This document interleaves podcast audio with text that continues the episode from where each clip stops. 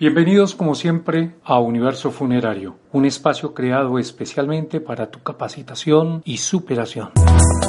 Contamos hoy con la gratísima presencia de la licenciada Yolanda Cova, quien va a disertar sobre la influencia de la gestión del talento humano en la reputación corporativa. Escuchémosla atentamente.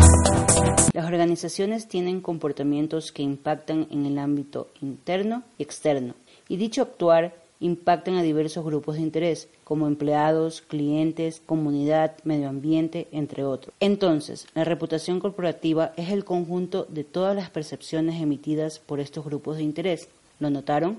Dentro de los stakeholders, el primero que nombré fue los empleados, pues no fue al azar.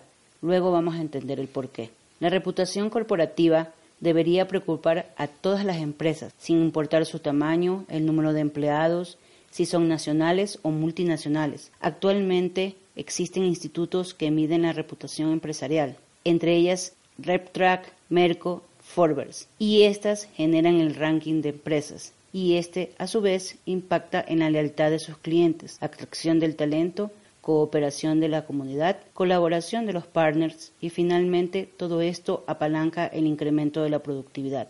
Ante la pregunta ¿Cuál es la influencia de la gestión del talento humano en la reputación corporativa? La respuesta es que la gestión del talento humano es un factor determinante en la reputación corporativa. ¿Y por qué? Porque desarrolla y promueve una cultura organizacional donde exista un balance y alineación entre los valores de la organización y los comportamientos de los empleados. ¿Cómo lo hacen? Dentro de algunas estrategias se pueden mencionar los proyectos de responsabilidad social, que incluyan empleados, a sus familias, a las comunidades relacionadas. Todo esto hará que las empresas sean más sólidas, más sostenibles, más fuertes, es decir, con una excelente reputación corporativa.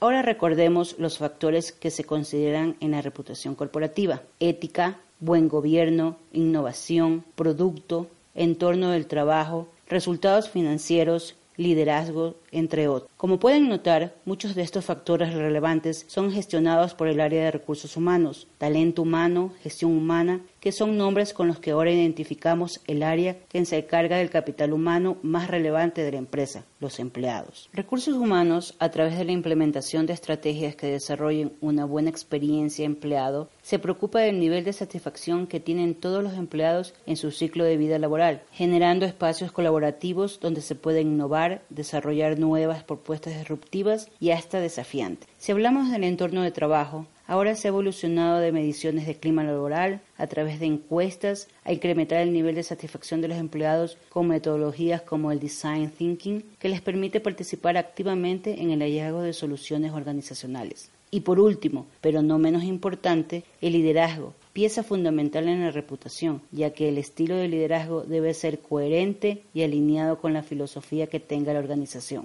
Muchas veces los líderes, sobre todo los mandos medios, no son conscientes de la importancia de su rol frente al gran desafío de mantener una buena reputación corporativa. Es ahí también donde recursos humanos debe apoyar y facilitar el cambio. Con todo lo antes dicho, entendemos que la reputación corporativa es una cuestión estratégica del negocio, a tal punto que el riesgo de reputación es calificado como el más importante o mucho más que importante frente a otros riesgos estratégicos. ¿Creen que una empresa que alcanza una mala reputación tendrá una tarea fácil para revertirla? Pues creo que no. Creo que sería un proceso largo y costoso y dependiendo de la situación podría ser hasta irreversible. Entendiendo la relevancia de la reputación corporativa, imaginemos por un momento que se trata de nuestra reputación profesional.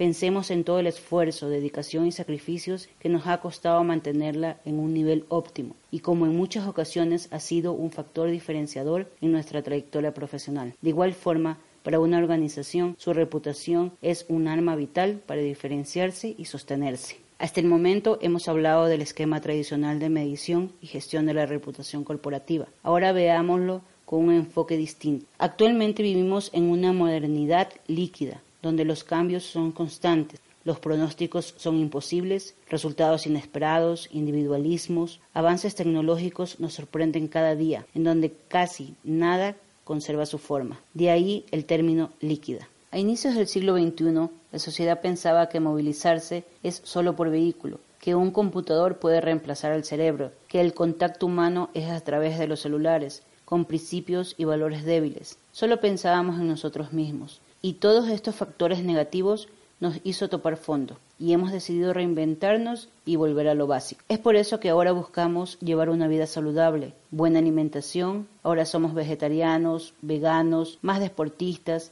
hacemos yoga, meditamos, leemos, disfrutamos más. En resumen, nos preocupamos por tener una calidad de vida. En esto hemos tenido una fuerte influencia de los millennials y centennials, ya que su introducción en el mundo social y laboral ha traído nuevas formas de actuar y pensar. Muchos de ustedes deben tener hijos y conocemos que tienen una forma muy particular de preocuparse por el medio ambiente, por defender su libertad y vivir en torno a sus pasiones y nos están dando grandes lecciones. Resumiendo, estamos tomando conciencia y buscamos identificar al ser humano como algo integral con cuerpo, mente, corazón y espíritu. Y no solo de forma individual, sino volviendo a la convivencia en comunidades, volviendo a ser más colaborativos. De ahí muchos nuevos negocios exitosos que se basan en la economía geek. Todo esto sumado a que somos una sociedad totalmente conectada, informada. Quienes de ustedes antes de comprar buscan referencias investigan características, comparan precios. Tenemos a la mano toda la información que necesitamos para tomar una decisión. ¿Y qué sucede después de que probamos el servicio o producto? ¿Qué hacemos? Sí, efectivamente, compartimos nuestra experiencia, ya sea de boca en boca, personal o virtualmente.